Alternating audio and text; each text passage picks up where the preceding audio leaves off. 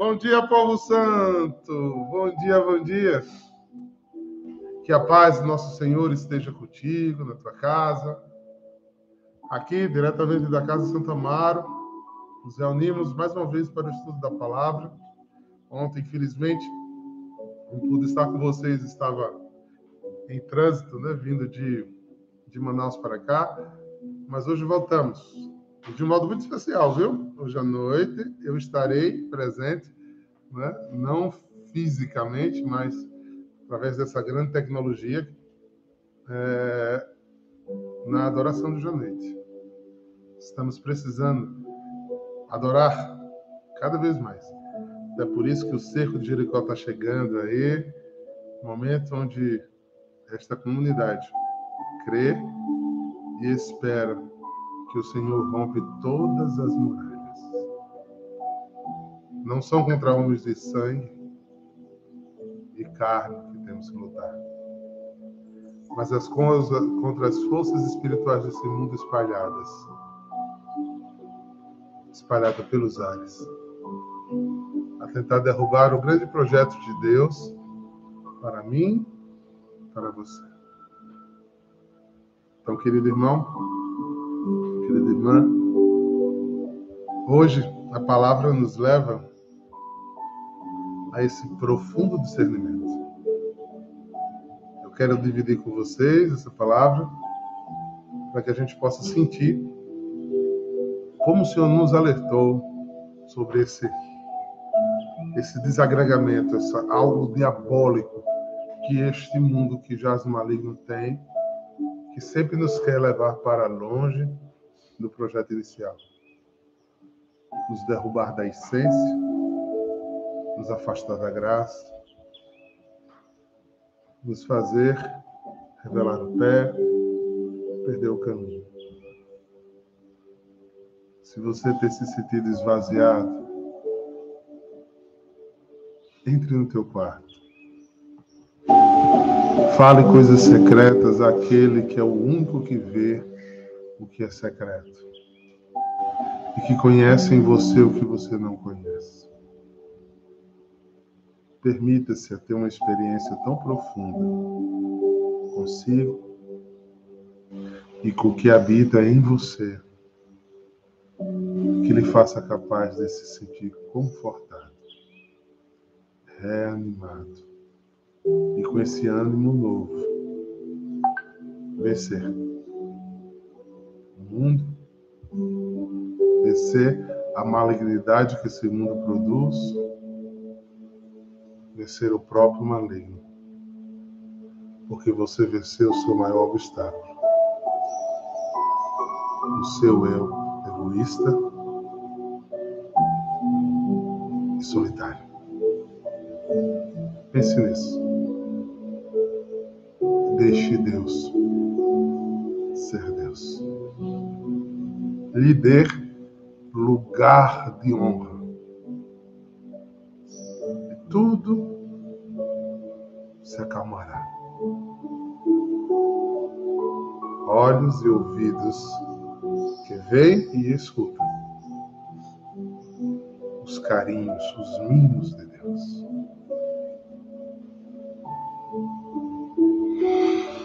Pois bem, texto de hoje, eu já não vou ler naquela versão da, da igreja, né, do, do lecionário, eu vou ler direto hoje na Bíblia da Ave Maria. Está em Mateus 12, versículo de 46 a 50. Tá bom? Abre aí para acompanhar comigo. E vamos nos debruçar sobre a palavra de Deus. Jesus falava ainda às multidões quando veio sua mãe, seus irmãos, esperava do lado de fora, a ocasião de lhe falar. Disse-lhe alguém: Tua mãe e teus irmãos estão aí fora. Querem falar-te. Jesus respondeu-lhe: Quem é minha mãe? Quem são meus irmãos? E apontando com a mão para seus discípulos, acrescentou: Eis aqui minha mãe e meus irmãos. Todo aquele que faz a vontade do meu Pai que está no céu. Este é meu irmão, minha irmã e minha mãe.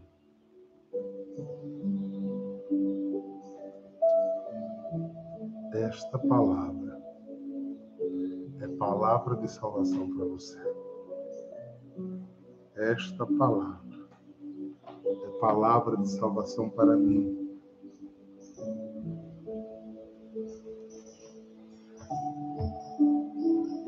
Meus irmãos e minhas irmãs, é tão pobre, tão voltado coisa tão pequena, quando alguém pega esse texto e usa para dizer que Jesus não reconhecia Nossa Senhora, ou para questionar a nossa catolicidade de ter veneração, de clamar a intercessão da Virgem Maria, é tão pequeno. Não é presunção da minha parte, tá, irmãos? Mas eu vou dizer a você, teologicamente falando, é próprio de quem não entendeu nada de Bíblia ainda. Porque o querigma dessa mensagem que está descrita em Marcos, lá no capítulo 3, versículo 31 a 35. Está descrita em Lucas, no capítulo 8, 19 e seguintes. Ela não tem esse objetivo. Ela tem um princípio judaico profundo. E Jesus, Mateus, escreve um livro que é, hoje conhecemos como Evangelho de Mateus, muito preocupado em fazer o judeu, bem fariseu, judeu bem enraizado, a identificar em Yeshua, em Jesus, o Messias, o Hamashi. Identificar em Jesus o Cristo, que eles já acreditavam ser. Então, o livro de Mateus está muito preocupado em falar coisas que o judeu, ao ler, diga assim: Ele colocava a Torá, né, a primeira revelação de Deus, acima de tudo. E é isso que esse texto diz, queridos irmãos. Jesus estava no início. Fica claro isso em Marcos, no início da missão e estava tendo muita dificuldade de dar continuidade à missão. Marcos, como foi o primeiro evangelho, ele relatou muito quem era Jesus e relatou porque provavelmente o relato tinha vindo de São Pedro. Ele descreve com muita preocupação ou com muita clareza as dificuldades do ministério. E as primeiras é, intervenções de Jesus na cultura judaica, no meio do seu povo, já em Cafarnaum, depois de no largo da é, em, em, torno do lago da Galileia, e, e vai se espalhando, causou um frisson. Que cara é esse? O que, é que ele está fazendo? Se você lembrar, no primeiro primeira intervenção grande de Jesus, os caras levaram ele para cima do monte lá em Cafarnaum e queriam jogar ele de cima para baixo. Então, a família de Jesus. Jesus tinha família, gente. Aí você pega um texto desse aqui, está provado na Bíblia que Jesus tinha irmãos. Sinal que essa pessoa nunca leu nem estudou hebraico. Isso é a família de Jesus. A palavra família, parentes, tio, primo, tia, era tratado a mesma palavra que irmão. E se nos outros evangelhos sinóticos está a descrição dos irmãos, a gente vai saber que um é filho de Maria de Cleófas, outro é é, da, de Maria. E aí você fica, fica claro dizer que eram primos. Então, dado essa, esse mal-estar que Jesus estava causando, a família de Jesus estava preocupada com a integridade de Jesus. Estava preocupada com o ministério de Jesus. Estava preocupada com o que iam fazer com Jesus. Uma família saudável tenta se proteger. Quando eu sou tão egoísta que só penso em mim, eu ainda não entendi o que é família. Se eu conjugo sempre o meu próprio saciamento, se eu não consigo ter um olhar de partilha, eu não entendi o que é família. A gente percebe que aqui no Ocidente que laços familiares sempre nos ligam a uma totalidade de sangue. E no judeu isso não era necessidade. É não deixar nenhum judeu em mal situação. Vão à sinagoga rezar e fazer negócios. Judeu estende a mão ao seu irmão judeu porque eles se sentem todos parentes de Deus. Todos filhos de Deus. Então, as, as comunidades judaicas espalhadas no mundo, elas geralmente são muito bem estruturadas porque o judeu que tem um melhor poder aquisitivo, ele investe no seu irmão judeu. Ele acredita no seu irmão judeu. Ele capacita o seu irmão judeu mais pobre. Ele dá um apoio financeiro e de logística para que o irmão também suba. E, como diz no Salmo 14, ele não cobra juros por isso, não ganha dinheiro em cima disso.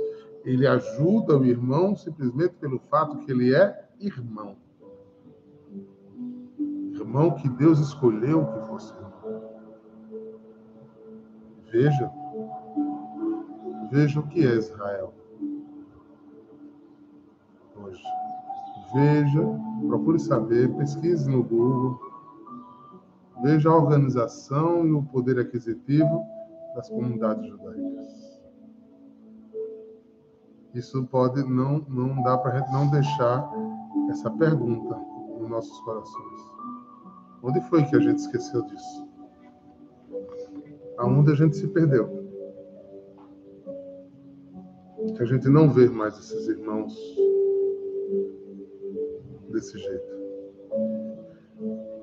Jesus vem nos alertar exatamente sobre isso. Os irmãos Maria e os irmãos esperavam do lado de fora a, a ocasião de falar o tempo que ele terminasse de fazer as coisas que ele estava fazendo, que ele terminasse a pregação que ele estava dando, que ele terminasse o que ele tinha de fazer, iriam conversar. No Ocidente, o nepotismo é tão claro, né? É tão próprio, né? Primeiro para mim, primeiro para os meus. E aí você vê, né? você vê é, Jesus dizendo. Alguém vai no pé do ouvido de Jesus, desculpe, e diz: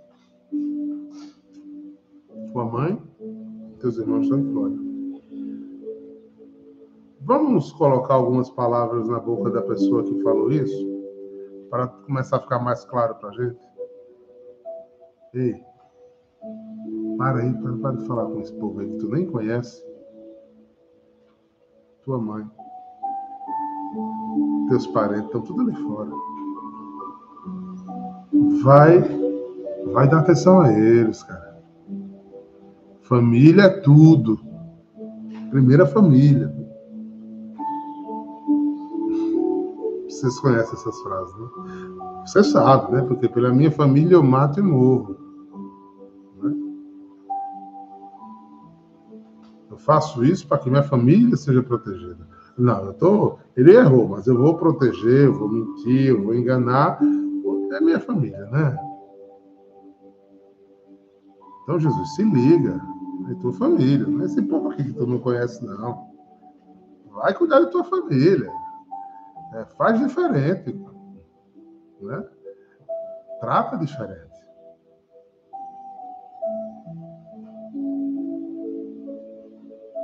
Eu, eu, como eu gosto muito de ler a palavra colorida e por ter ido a Israel algumas vezes, ela fica muito colorida na minha cabeça.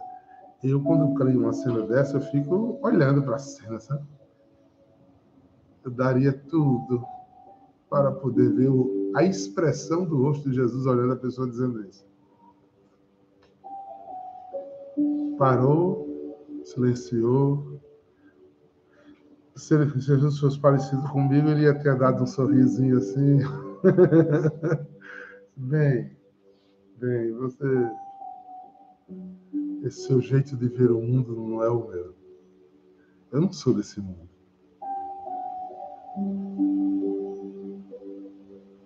Bem, o amor de Cristo, oh, desculpa, o amor que me une a minha mãe e aos meus parentes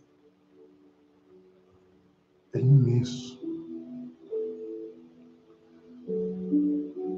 Mas o amor é um sentimento totalitário, não amo mais alguém do que a outra.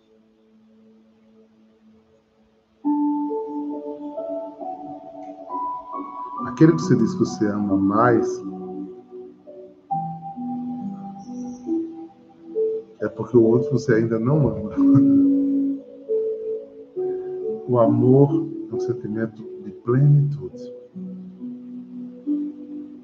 Não, Diaco, agora você deu uma agonia na minha cabeça.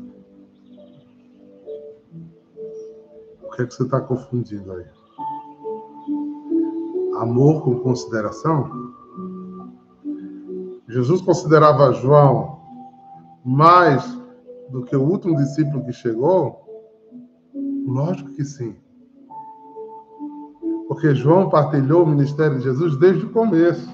E quem está mais próximo há mais tempo, vivendo o mesmo amor, vive aquilo que chama-se consideração.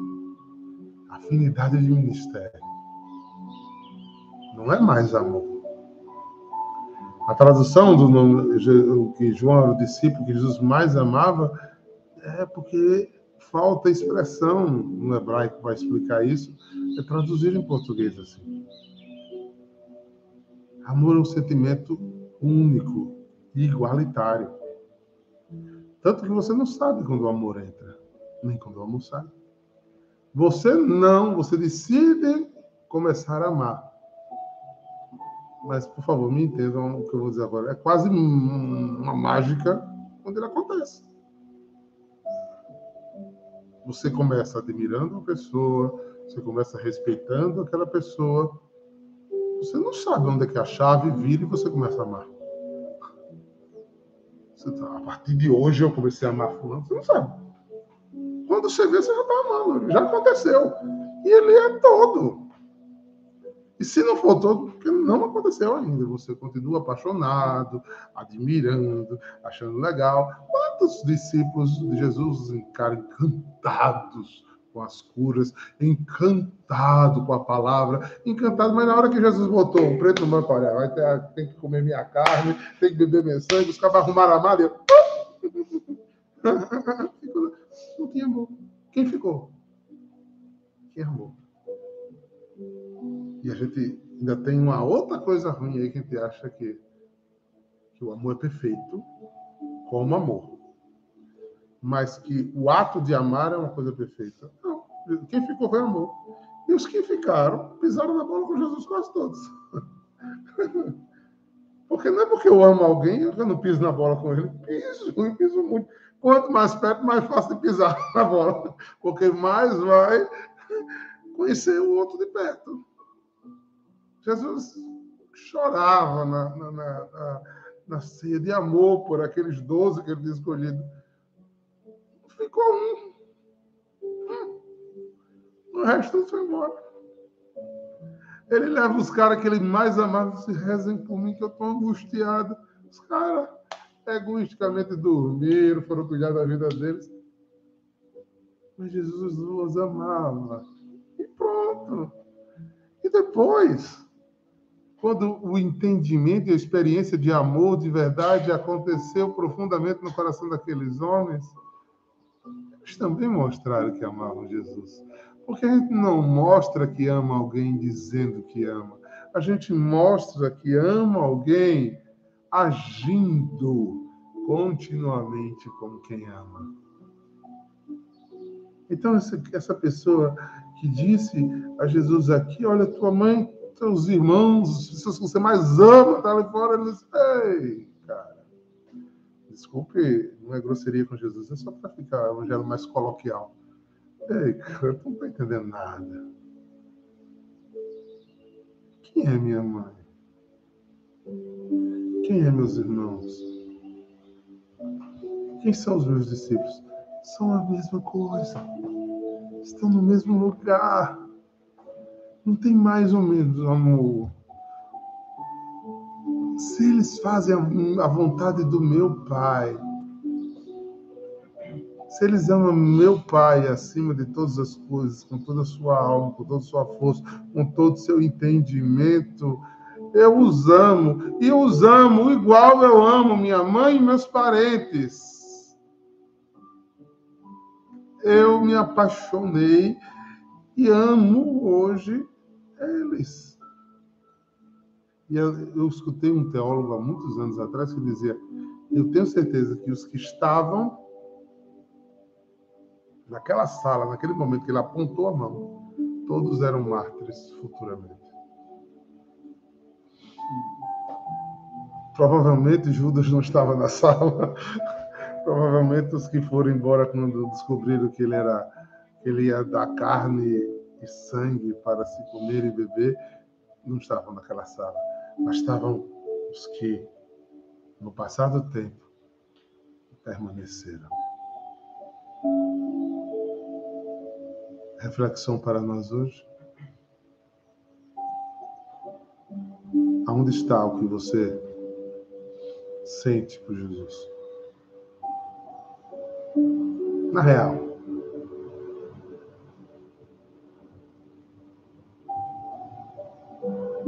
muito provavelmente você que está me assistindo agora, você que vai me assistir depois, vai dizer: Eu amo Jesus. Eu acho legítimo você dizer isso. Eu não tenho um medidor de amor, é fato. Mas eu tenho como saber se o que você diz é verdade. Porque uma das coisas que mais entristeceu Jesus não foi falta de profissões. Né? Eu te amo, Jesus. Eu te seguirei, Jesus. É, aonde quer que eu fores, eu irei, Jesus. Jesus identificou isso e disse: legal. Mas isso entristecia Jesus ao ponto dele um dia desabafar. Ele dizia: Esse povo me louva com os lábios, esse povo diz que me ama com a boca. Mas quando eles começam a agir, eles não agem como quem ama. Porque a única forma de eu começar a medir e perceber se o outro ama, como outro age comigo. É o quanto o outro se debruça sobre a minha vida. É o quanto o outro sai de si e se gasta pela minha vida, aí eu começo a perceber que isso é amor. Nesse mundo tão egoísta que vivemos, fica tão fácil de perceber as pessoas que verdadeiramente a gente ama. Na comunidade, isso é um, quase uma ressonância espiritual ressonância magnética espiritual. Porque fica claro, no conduzir da vida das pessoas, as coisas que verdadeiramente elas amam. As coisas que verdadeiramente ela mata e morre. As coisas que verdadeiramente ela se gasta. As coisas que verdadeiramente ela priorizam as coisas que verdadeiramente ela coloca em primeiro lugar, ela se rasga, ela morre, ela perde. E isso é amor. A gente vê que quando Jesus não é essa resposta para os outros. Quanto mais quando eu venho a Ele por interesse. Quando eu correspondo pelo interesse do que Ele pode me dar. Eu bajulo, eu trato bem, eu faço venho, eu engulo coisas, mas de verdade ainda não amo. Porque amor não acaba, amor não muda. Amor crer. Não é crer que não tenha mentira e que não tenha erro. Crer tão respeitosamente na existência do outro que não consegue tirar o outro da sua vida. Por isso o amor suporta. Suporta a fraqueza, a limitação, o pequenez, o cansaço, a dor, o desespero do outro. Perdoa. São Paulo entendeu o que é amor.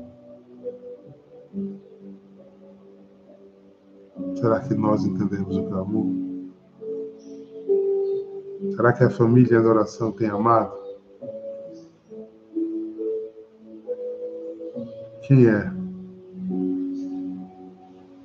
Quem é? Sua mãe, seu pai, seus irmãos, seus filhos, seu emprego, sua carreira. Quem é que você ama? Neste lugar aí também está em adoração? Os irmãos que você não escolheu, como não escolheu os irmãos de sangue? Quantas condições você coloca para amar os seus irmãos de comunidade? Quantas ressalvas existem nas suas atitudes para com seus irmãos de comunidade?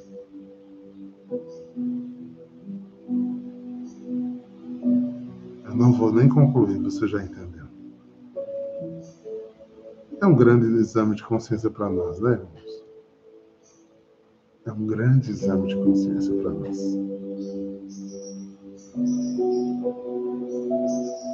É um grande exame de consciência.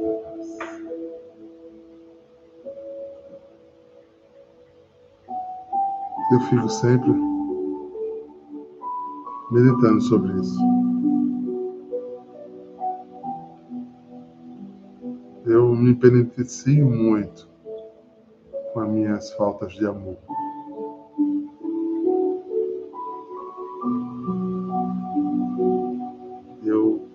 Sinto muito isso em mim. Eu fico muito triste quando não me vejo amando. Porque no carisma e adoração a gente quer ser mais parecido com Nossa Senhora. Temos a vocação de que o nosso rosto transpareça Jesus. Como posso imitar quem tanto amou amar?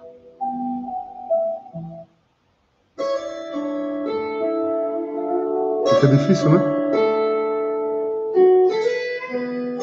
É aí que eu preciso, talvez, sempre, constantemente, clamar o Espírito, o único capaz de mudar minhas mentalidades. Me dar uma nova metanoia, um jeito novo de viver. Eu entendo o que foi dito aqui mas não é com minhas forças que eu consigo mudar isso. Só com verdadeiras experiências de amor, com Deus que é amor, com a graça do Espírito em mim, eu começo a deixar de ser hipócrita. De, deixo de começar a dizer que amo alguém, mas o descarto tão facilmente o desconsidero, o desrespeito, o ignoro, sou indiferente a ele.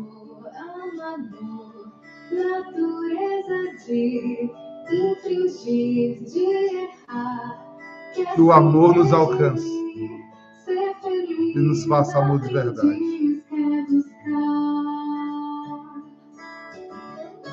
Que o amor retire de nós o pior dos venenos de Satanás. Indiferença. Quando eu só penso em mim, em me realizar e em ser, e facilmente ignoro tudo que na hora, na cara, digo que amo, até me emociono, choro, abraço, de vez em quando reverencio, mas tiro da, da minha vida com a facilidade, porque não tive experiência de amor. E termino dizendo a vocês e para mim. Sim, imperfeito eu sei, eu não sou perfeito. Estou tentando. Porque só quem ama permanecerá em Deus. Viu? Que Deus os abençoe, os santifique e os guarde. Em nome do Pai, do Filho e do Espírito Santo. Shalom!